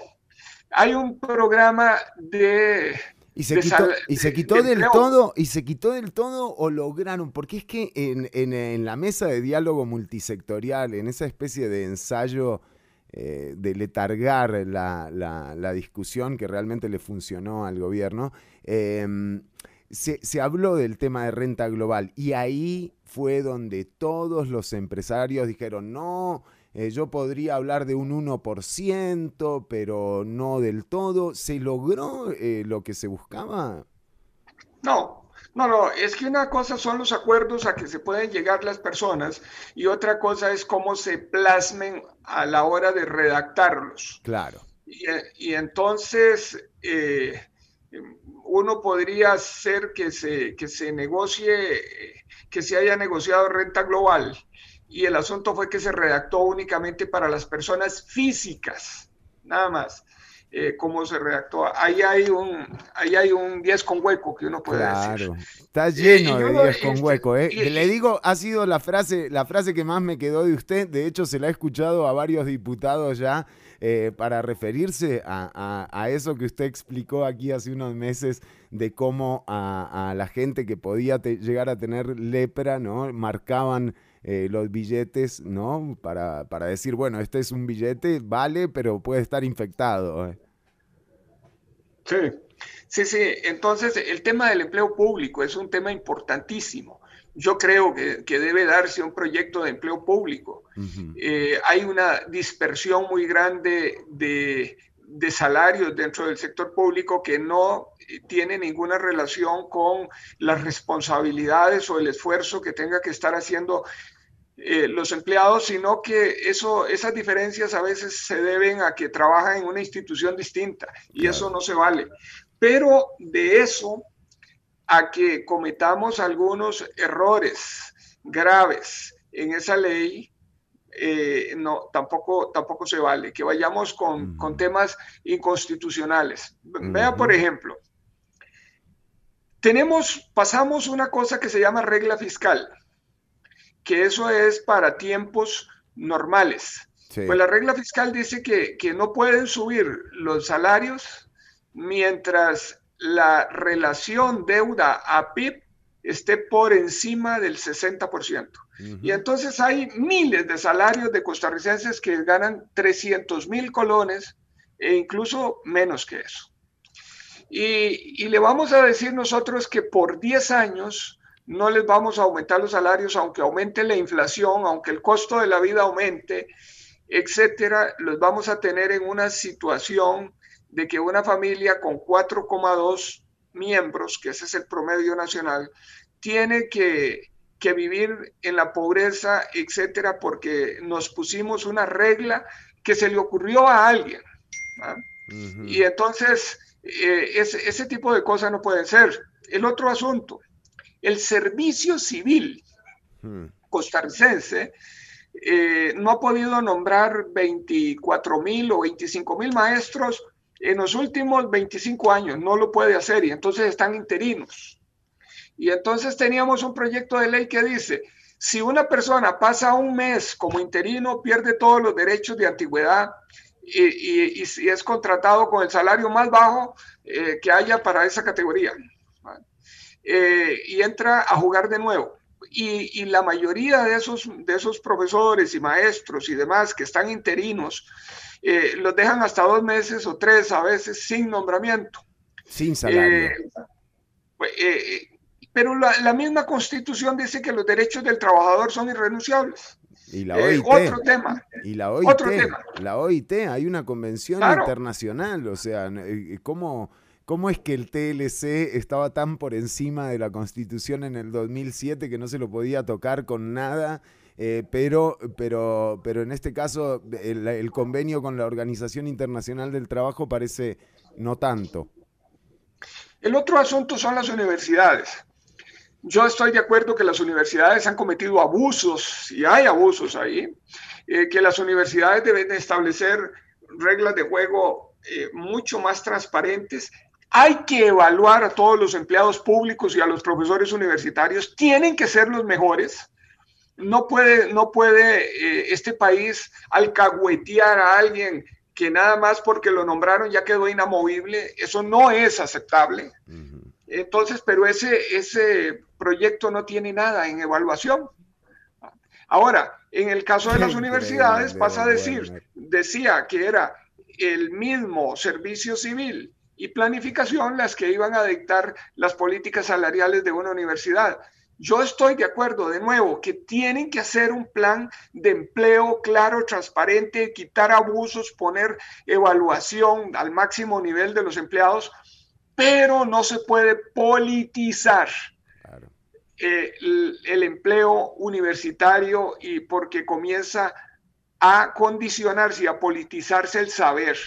Y entonces ahí se dan todo tipo de argucias y por eso fue que el, que el constituyente del 49 les estableció autonomía. Ahora, eso no quiere decir que no las vamos a tocar. Sí deben de hacer las universidades transparentar y hacer su, su mecanismo de empleo. Ya, ya dije, quitando abusos y demás, Claro. pero Claro, no puede pasarlo, no puede pasar. Aquí el salario de Henning Jensen fue clave para, para que esta discusión realmente se tergiversara todo lo que se ha tergiversado. Porque de repente la gente está creyendo que un rector gana 20 millones de colones. Y no es así. O sea, eso se genera, eso le pasó a don Henning Jensen solamente porque por el tiempo que estuvo eh, trabajando para la universidad y por los títulos que sacó. Esa acumulación de años y calidades hizo que llegara a ese salario, pero jamás eh, el salario del rector actual es, eh, es ese. Y o por otro lado, con esta campaña que se ha dado en medios de comunicación de señalar que hay una gran cantidad de salarios que superan el del presidente, hay que reconocer que los salarios que se consideran salarios desproporcionados llegan al 1,5% del total de salarios que hay en, en empleo público, ¿verdad? Es poco. Entonces, ah, eh, hablando de- de- del paquete de medidas con el Fondo Monetario, también tiene un fondo de avales que se está proponiendo para reactivar la economía costarricense. Eso es para aquellas empresas que no tienen capacidad de pago, eh, generar, generarles eh, liquidez para que se mantengan a flote. Es, una, es un asunto que hay que trabajarlo con mucho cuidado para que no se convierta, y, lo digo así, para que no se convierta en un mecanismo de socializar las pérdidas de los entes financieros. Y eso creo que tenemos ya tres fondos de avales en Costa Rica, tres. Tenemos el fondo de, de avales de banca para el desarrollo, el de FODEMIPYMES, que lo maneja el Banco Popular, y el de, y el de Limas, que se llama Credi, o, o Fideimas, perdón. Yo no estoy de acuerdo en crear un Otro nuevo más. estructura adicional cuando ya hay quien lo sabe hacer y lo sabe hacer bien y además hay que ponerle los eh, condicionamientos necesarios para que eso no sea una alcahuetería eh, que, que podría convertirse para que eh, socializar, como ya dije, pérdidas que están materializadas. Ahí, bueno, con el fondo Don, don Wilmer. Estas son las cosas. Claro, estas son las cosas que, que, está, que, que están en el proyecto. Pero usted al principio decía, no hay proyectos de reactivación, no, no se ve por dónde se vaya. Por ejemplo, se frenó el bono proteger. Es una vergüenza haber frenado el bono proteger porque las personas que perdieron el trabajo siguen sin trabajo y eh, no se los puede ayudar solo por tres meses. Eh, los salarios estancados, las pensiones mínimas, una miseria. Realmente, digamos, en lo que va de pandemia, desde un punto de vista, viendo los toros desde la barrera, lo que uno ve es que hay una serie de sectores que han estado esperando durante muchos años para lograr justamente esto, modificar llegar, llevar a la igualdad hacia abajo, con menos garantías, con menos posibilidades para los trabajadores y las trabajadoras, con la precarización de los puestos de trabajo que proponen las plataformas digitales, pero el gobierno no ha hecho nada por, por la gente por la que dijo que iba a hacer al principio. En mayo pasado, el presidente de la República dijo, esto no va a ir cargado sobre la gente más necesitada. ¡Pum!, sobre la gente más necesitada. 79% de las empresas han recibido ayuda. No, el porcentaje es ridículo comparado a la cantidad de gente que ha recibido el bono proteger y el tiempo que lo han recibido. Mientras tanto, los empresarios pudieron modificar contratos, reducir jornadas laborales y pasearse en el código laboral patrocinados por este gobierno. Entonces, ¿Qué viene ahora, don Welmer? ¿Qué se puede hacer para que en estos proyectos, esto que ya prácticamente es un hecho, lo del préstamo con el fondo, justamente presionar que ese hecho genere que haya proyectos de reactivación? ¿Se puede hacer algo así? Sí, claro. Eh, vamos a ver, se han intentado algunas cosas, pero hay, hay un sesgo muy grande aquí hacia ciertos sectores. Eh, si nosotros vemos cómo han estado las, las medidas aplicadas, eh, hay una disminución para los bancos del encaje legal, esto es de la plata que tienen que tener depositada en el Banco Central, que les generó unos 400 mil millones, se los liberó a tasa cero. Eh, el Banco Central puso a disposición del sistema financiero unos 700 mil millones de colones al punto 8 8, no al 8%, a menos del 1% eh, para el sistema financiero.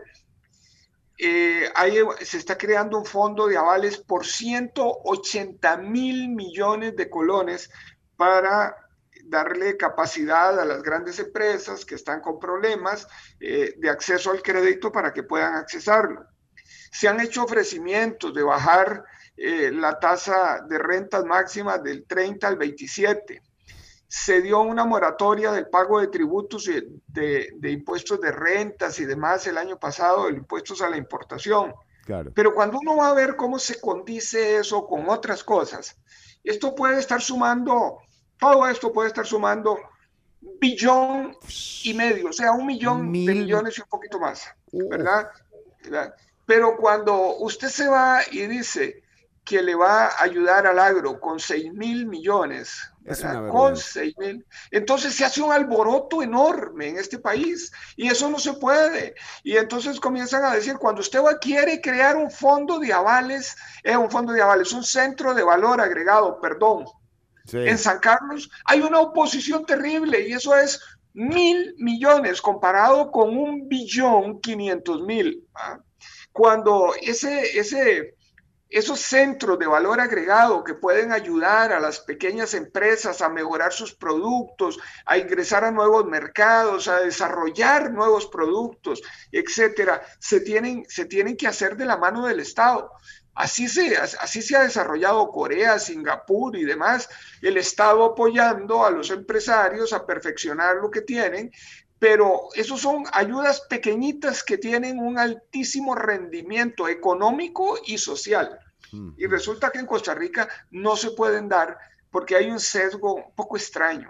Y ahí es donde yo añoro los tiempos de los socialdemócratas y los socialcristianos que entendían esto de verdad. Y hay una ideología extrañísima, pero extrañísima, ¿verdad? Aquí es grabemos al empresario nacional, a las grabemos a las eh, a las cooperativas, grabemos a la gente, pongámosle impuestos, pero cuando usted va a decir la alcahuetería, por ejemplo, de permitir que en, una, que en una zona franca se meta el que sea, porque, porque hay algunas empresas que deben estar en zona franca y que se lo merecen. Pero hay meter piñeras en zona francas. ¿Cómo va a meter usted piñeras? ¿Qué cosa diferente? ¿Por qué el pequeñito? ¿Por qué Omar Esquivel en, en en Upala no puede estar en una zona franca? pero uno que tenga mil hectáreas de piña sí. A Pindeco puede, sí. Ah, entonces, entonces, eh, ¿por qué una pulpería eh, puede estar, tiene que estar pagando impuestos y haciendo de todo lo que, y, pagando todo lo, lo, que este país le cobra, pero un gran retail mete toda la administración en una zona franca y no paga impuestos y le vende bien caro esa administración a la economía que tiene aquí. Eso se llama competencia desleal. Entonces, hay un sesgo malinchista y así lo llamo yo, malinchista. Para, los, para que me entiendan es, lo extranjero hay que, hay que promoverlo, lo grande hay que promoverlo y a lo nacional hay que ponerle el zapato. Yo creo que un país se desarrolla con equidad, una y otra cosa. Es más, la misma OMC dice que usted debe darle trato nacional a las empresas extranjeras, pero aquí al que no se le da trato, aquí hay que darle trato extranjero a las empresas nacionales para beneficiarlas. Hay que cambiar aquí la filosofía, ¿verdad? Porque sí tenemos un sesgo bien extraño. Y eso es lo que yo veo que aquí en un gobierno de unidad nacional, porque no puedo aceptar que este gobierno sea el PAC. Este, ¿Qué bomba acaba de tirar? Usted no puede aceptar que este gobierno sea del PAC. No, este es un gobierno de unidad nacional, así se llama. Si no, vaya a ver a los ministros de, de, de, de dónde vienen, la mayoría. De la unidad. Entonces, ¿ah? De la unidad social cristiana, digo. Esto es un gobierno de unidad nacional. Sí. Y entonces, el, el, tema es que si hay un sesgo muy grande y ese hacia, hacia la gran empresa, hacia la extranjera, etcétera. Y así no desarrollamos un país. Un país hay que desarrollarlo desde adentro, desde abajo, desde las regiones, con equidad, a unos y a otros por igual. Ni siquiera es, eh, no se puede discriminar en contra del nacional, no se puede discriminar en contra del pequeño. Don Welmer, no fue, no fue ese en el país que crecimos. O sea, digo, yo fui a la escuela Los Ángeles eh, y me enseñaron en cívica eso. O sea, eso fue. No era la foto de Calderón, de Monseñor Zanavia, de Don Manuel Mora. E, ese pacto no fue lo que nos fundó. No hubo en algún momento empresarios y empresarias que conscientes de su propia realidad y de su futuro y de lo que dependía su futuro, justamente gestionaron en favor de los que menos tenían, porque es que darle la plata a los que más tienen es para que la guarden. Si usted se la da a la gente que a la gente común, a la clase media, al pobre, esa gente va y la gasta. Sin mercado no hay economía. ¿Quién les va a comprar sus productos, señoras y señores? Hay 20% de desempleo nacional. O sea, ¿hasta cuándo piensan vender? ¿Qué más van a poder vender? Pero bueno, Así es. Nos hemos pasado 10 minutos ya del final del programa. Oh, eh, no, don Fernando, muchas gracias, de verdad. Este, tenemos que seguir reflexionando y perdón porque yo entré tarde al programa suyo eh, porque estaba en otra, en otra cosa. Estaba discutiendo con Eh, Hacienda, no quiero revelar sus intimidades, pero estaba discutiendo con Hacienda. A mí siempre me alegra que alguien discuta con Hacienda. Don Welmer jamás iba a interrumpir eso. Bueno, bueno, muchas gracias, de verdad, don Fernando. Un abrazo. Y gracias a Y- toda la audiencia que estuvo pendiente también, eh, recordarles que claro, esto va a ser un recurrente como, como siempre. Don Welmer Ramos, diputado de la Nación, economista, le agradecemos su, su deferencia con la audiencia.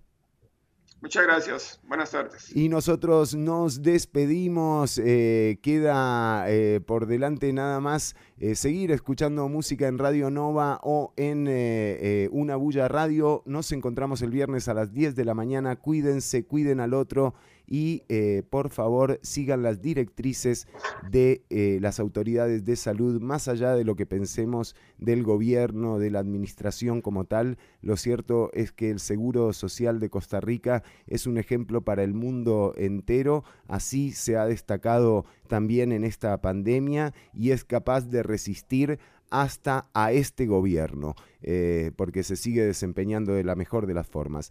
Eh, pasarlo bien, cuidarse y tener conciencia de que no somos los únicos, ni que andamos en la calle, ni que vivimos en este planeta. Hasta la próxima, pasarlo bien.